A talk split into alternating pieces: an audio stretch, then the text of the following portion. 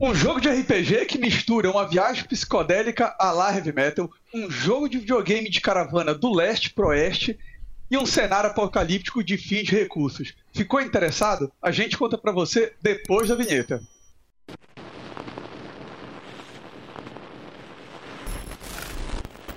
Fala pessoal, seja muito bem-vindo a mais um Dois Perdidos no Tempo. E esse é aquele programa nosso em parceria com a Retropunk e que a gente escolhe um RPG da editora para falar um pouquinho para vocês, para vocês conhecerem sempre um sistema que a gente achou em destaque.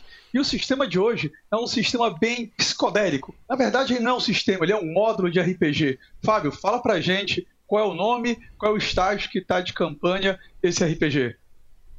Bom, o lançamento da Retropunk é o UVG, Ultraviolet Grasslands, ou como eles traduziram, né, as pradarias ultravioletas e a cidade negra. Na verdade, é bem isso que tu falaste, Oswaldo, mas a gente vai destrinchar um pouquinho mais do cenário mais para frente. O que eu acho interessante para a gente começar a nossa conversa aqui é dizer que ele, o livro está em pré-venda no site da Retropunk, tá? Uma pré-venda que começou agora no dia 15 de fevereiro, que teve um pequeno atraso, e vai até o, até o dia 31 de março. Só que não é uma pré-venda é, normal, vamos colocar assim. A editora está testando um formato novo que é uma pré-venda barra financiamento coletivo. Mas como é que é isso? É, as o, o, livro está lá em pré-venda, você tem as metas com os valores a serem alcançados. E conforme o livro for vendendo, esses valores vão sendo alcançados, as metas vão sendo destravadas, mas no final das contas, todo mundo que comprar o livro por um preço único, que inclusive está com desconto agora e frete grátis, vai ganhar tudo que for destravado nas metas. Então, assim, é um formato novo, ah, no momento que a gente está gravando esse vídeo, já tem duas metas destravadas, então acho que vale a pena conferir. A gente vai deixar aqui na descrição do vídeo mais informações. E se você quiser, ainda além do, do desconto da pré-venda, você ainda pode usar o nosso cupom Perdidos10 para encaixar aí mais 10% de desconto imperdível, né? Você vai ter aí basicamente 30% de desconto mais ou menos no livro. Vale a pena. Agora, pessoal, o que é esse jogo que a gente está falando? O que, é que chama tanto atenção nele? Primeiro, é um jogo que já está há um tempo, alguns anos, no mercado norte-americano. Ele foi criado por um ilustrador, criador, desenhista, que é um eslovênio, que é o Luka Rezek. Isso. Luca Rezek. Então, assim, ele tem um site ali, já fez alguns outros trabalhos independentes em parcerias em RPG, e ele acabou sendo incentivado e ele criou, não é bem um sistema, é um módulo porque ele usa o sistema D20, mas é aquilo que a gente falou no começo. Ele é um módulo para ser utilizado. Vada. Não, vamos, não, vamos lá, vamos é, lá. Ele é um módulo. Isso aí depois. Ele é um módulo para ser utilizado em campanhas em que ele tem uma pegada que ele vai misturar aquele cenário de fim dos tempos, mas não é aquele fim dos tempos apocalíptico, é aquele fim dos tempos que os recursos estão acabando. Chamo, acho que é Dying Earth, né? Terra Moribunda, mais ou menos, é a tradução desse gênero de ficção científica. Ele também se inspirou num outro um joguinho que tinha década de 70 para computador, em que era utilizado em escolas norte-americanas que faziam caravanas. E aí você fazia gerenciamento de recursos. Então, isso também está presente de certa forma no jogo. E muito, mas muito de um cenário psicodélico bem estilo heavy metal. Ele juntou tudo isso e trouxe para um jogo de RPG. Não é isso, Fábio? Ou não? Não, não, não. É isso. Só, só para esclarecer uma coisa. Quando o Oswaldo está falando heavy metal, ele está falando heavy metal a revista, tá? Porque assim, a inspiração visual do jogo vai muito para esse lado do quadrinho europeu e tudo mais, assim, daquele, daquele quadrinho, na, na, minha experiência, daquele quadrinho europeu de ficção científica ou de fantasia da década de 80, mais ou menos. O, o visual do jogo me lembrou muito isso. Inclusive, o jogo ganhou dois prêmios N, salvo engano, pela arte interna do jogo e alguma outra coisa relacionada com a arte também. Então, o visual é, do jogo é belíssimo nesse sentido. É, remonta e muito outra... pro Moebius, né, Fábio? Tu não achou? Sim, sim, sim. Muito, é. Lourenço. Muito. Me fugiu. Eu tava com esse nome na cabeça e na hora de falar me fugiu. Exatamente, Moebius. Exatamente. E outra coisa, só pra gente é, pontuar também, ele tem um sistema próprio que é inspirado no D20. Porque se você fala D20, a galera já vai pensando ali no D&D direto. Não. Mas assim, pelo que, pelo que ele conta no livro do sistema, é, claramente ele se inspirou no sistema D20 e pega ainda algumas referências mais antigas, tipo do AD&D e tal, alguma coisa assim que remete um pouco. É, não é que seja igual o sistema, mas lembra, tu, quem conhece sabe, olha, já vi isso aqui, ah, isso aqui é parecido, isso aqui veio de lá, entendeu? Então ele tem essas referências desses sistemas que eu acho interessante e de, uma, de alguma maneira, é, querendo ou não, facilita um pouco para você entender é, pelo menos o esqueleto do sistema, porque o, o, o D20, o D&D é extremamente conhecido, né? Então, pelo menos aquele básicozinho assim, acho que todo mundo já, já vai chegar sabendo no jogo. É, um... Uma coisa que eu... Pode, Pode falar, falar Vai lá, vai lá, fale, fale lá. Uma coisa que eu achei interessante é a forma como é o livro. Ele é bem diferente, né? Esse primeiro livro ali, o livro básico, digamos assim. Porque ele vai contando, só que ele foge um pouco, talvez, o clássico. Ele vai misturando, contando o cenário, contando mais ou menos o seu propósito no jogo e também explicando as regras no meio disso tudo. Então, eu acho que ele também não é um livro para um jogador iniciante, ele já requer uma certa experiência. Mas para quem já tem experiência, eu achei interessante que é uma forma diferente de você estar tá lidando. E a essência do jogo, pessoal, é realmente você vai partir, digamos assim, do leste para o oeste, ou seja, de um ponto para o outro.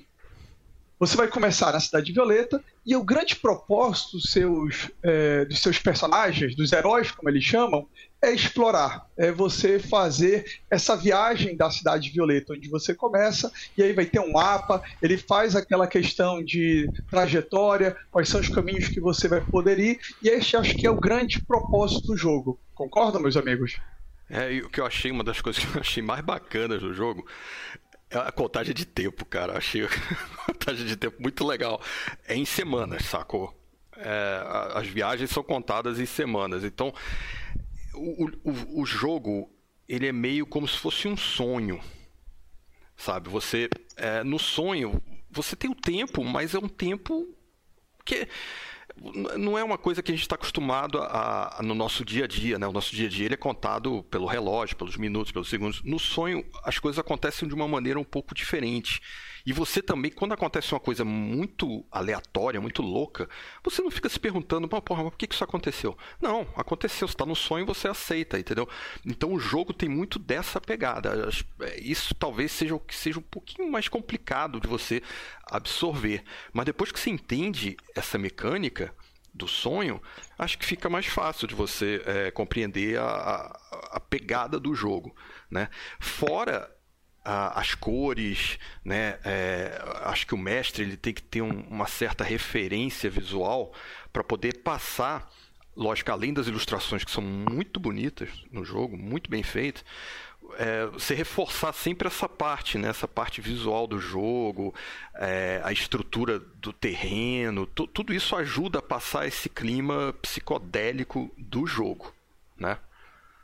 É, eu, eu, acho que vai por aí, porque como vocês falaram, é uma questão. É, o propósito do jogo principal é você viajar de um ponto a outro. Agora, o que vai acontecer durante essa viagem é que é, são as loucuras, são as psicodelias, são, né, enfim, eu acho até assim, talvez mal comparando aí com outro jogo da própria Retropunk, talvez ele seja um hora de aventura para adultos, assim, sei lá, né? Porque com, com, uma temática um pouco mais adulta. Porque é, é, é aquilo, é, é são locais bizarros, com acontecimentos bizarros, a questão da, da aleatoriedade que o Loreto falou. O jogo ele tem diversas tabelas para você sortear diferentes eventos aleatórios. E uma coisa que eu acho interessante, só um, um parênteses, é, é, tão aleatório que, por exemplo, ele chama, ele chama o mestre de, de mediador ou felino. Sabe-se lá por quê? Eu não li o livro inteiro ainda, não sei se tem alguma explicação. Mas o que eu acho interessante é que você tem uma tabela logo no início lá para você sortear. Para ver qual vai ser o nome do mestre. Ele é mediador, mas ele pode ter um outro nome qualquer. Então você vai jogar um D20, vai ver qual é o nome específico que o mestre tem, tudo baseado em coisas de gatos. Mas além disso, o mestre vai ter um poder especial dependendo do que sair no sorteio lá.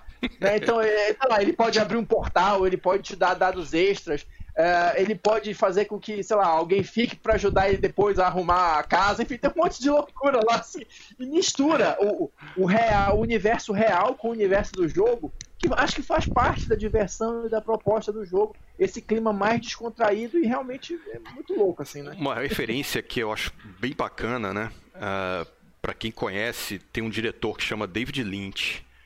Não sei se vocês Sim. conhecem.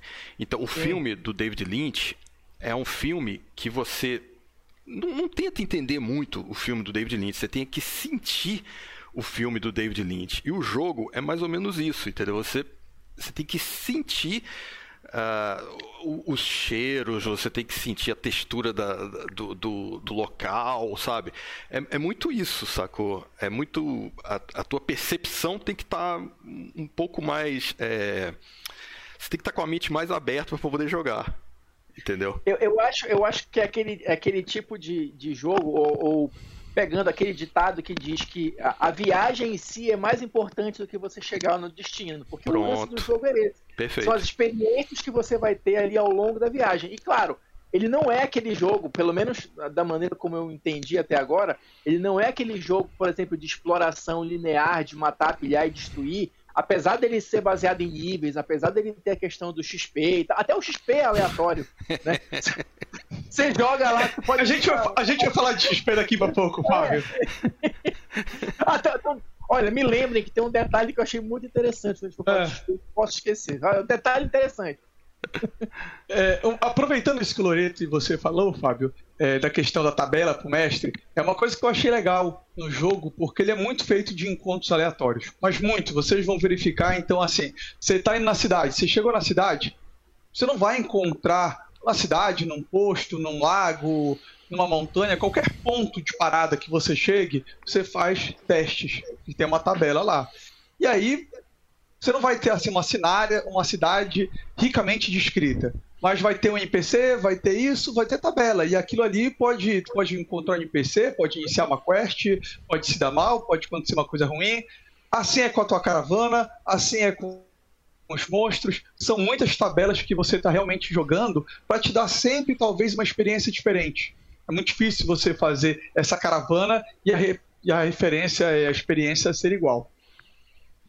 É, eu acho que isso aí, é, é, eu vou concordar com o que o Loreto falou. E acho que tu falaste também, não é, acho que não é um jogo para iniciante, porque ele vai precisar de uma, de uma certa dose de, de experiência para improvisar as coisas. Né? Ou, ou melhor dizendo, para entrar na onda que sair ali no resultado da tabela, entendeu? Então o mestre tem que estar tá ligado e saber costurar aquilo ali, por mais que seja uma coisa meio doida, porque o jogo não tem essa linearidade, mas o mestre tem que saber usar o que sai, o resultado da tabela, por exemplo, de uma forma interessante, e os jogadores também têm que conseguir se adaptar àquilo ali é, para embarcar na, na, viagem né? E, e, entender a proposta do jogo. Então, por isso que eu acho que não deve ser um jogo é, fácil para quem está começando.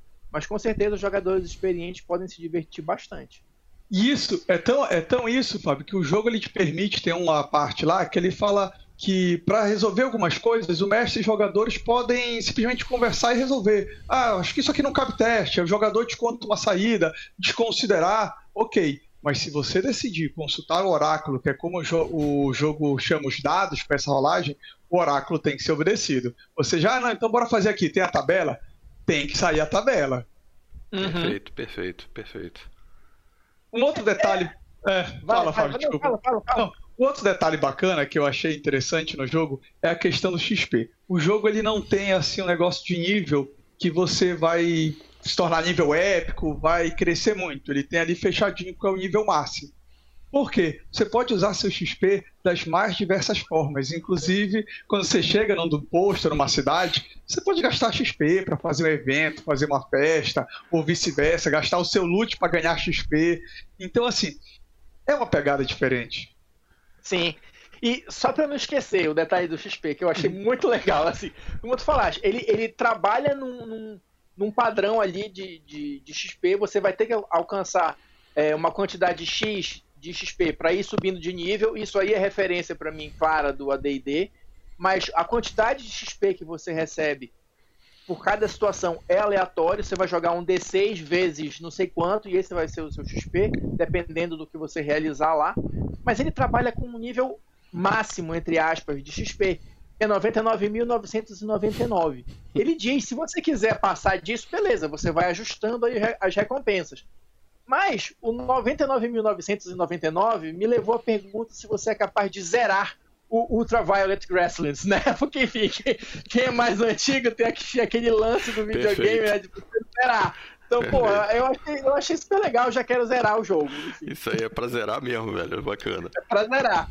É. Voltando um pouco para as regras, pessoal, para vocês entenderem. Então ele tem o sistema dele de atributos, tem o sistema de ponto de vida, tem um sistema muito parecido, você vai ter bônus para ataque, é, você tem vantagens e desvantagens, né? Quer dizer, joga aqui nessa situação com vantagem, nessa você joga com desvantagem, muito parecido com a quinta edição. E ele tem um sisteminha de caravana, que eu achei, talvez esse para mim, nas regras, foi um ponto alto do jogo. Porque para você deslocar para um lugar para o outro, você tem os heróis, mas você desloca numa caravana. Você vai até rolar isso no começo do jogo. Qual é o tamanho da sua caravana? Se ela é pequena, se é grande. Tem uma ficha de caravana, né? Pra tem uma ficha. E existe o gerenciamento de recursos. O que, que vocês acharam? O que, que achou interessante também nas regras além disso? Ou isso foi também o ponto máximo para vocês? Não, assim, só pra gente, só pra gente dar uma passada bem rápida, é, qual é o lance do, do, do UVG? Ele tem um sistema cifrar, que são é, os, baseado nos atributos, né? São seis atributos parecidos com o D&D, e o próprio nome do, do, do, sistema é baseado nas iniciais desses atributos, ou seja, carisma, inteligência, força, rapidez, aura e resistência. Então você vai ter esses seis atributos, você vai ter perícia também, você vai ter, como o Oswaldo falou, vantagem, desvantagem e tudo mais. Você vai ter o 20 sendo um sucesso e o 1 sendo uma falha. Então isso são um, tudo coisas a gente já está mais ou menos acostumado a ver por causa do D&D, né? É, você vai ter um sistema de magia que eu achei interessante também. Qualquer personagem pode usar magia, mesmo que você não seja efetivamente um mago. Você sacrifica vida para usar magia. Eu sei que o Loreto gosta disso. Né? A magia tem um custo que você vai pagar em pontos de vida. Se você não for mago, seu custo vai ser maior. Se você for mago, seu custo vai ser menor.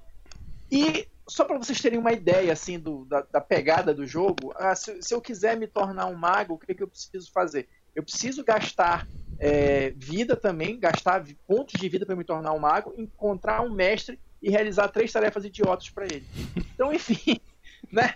Tudo isso vai contribuindo para o clima do jogo.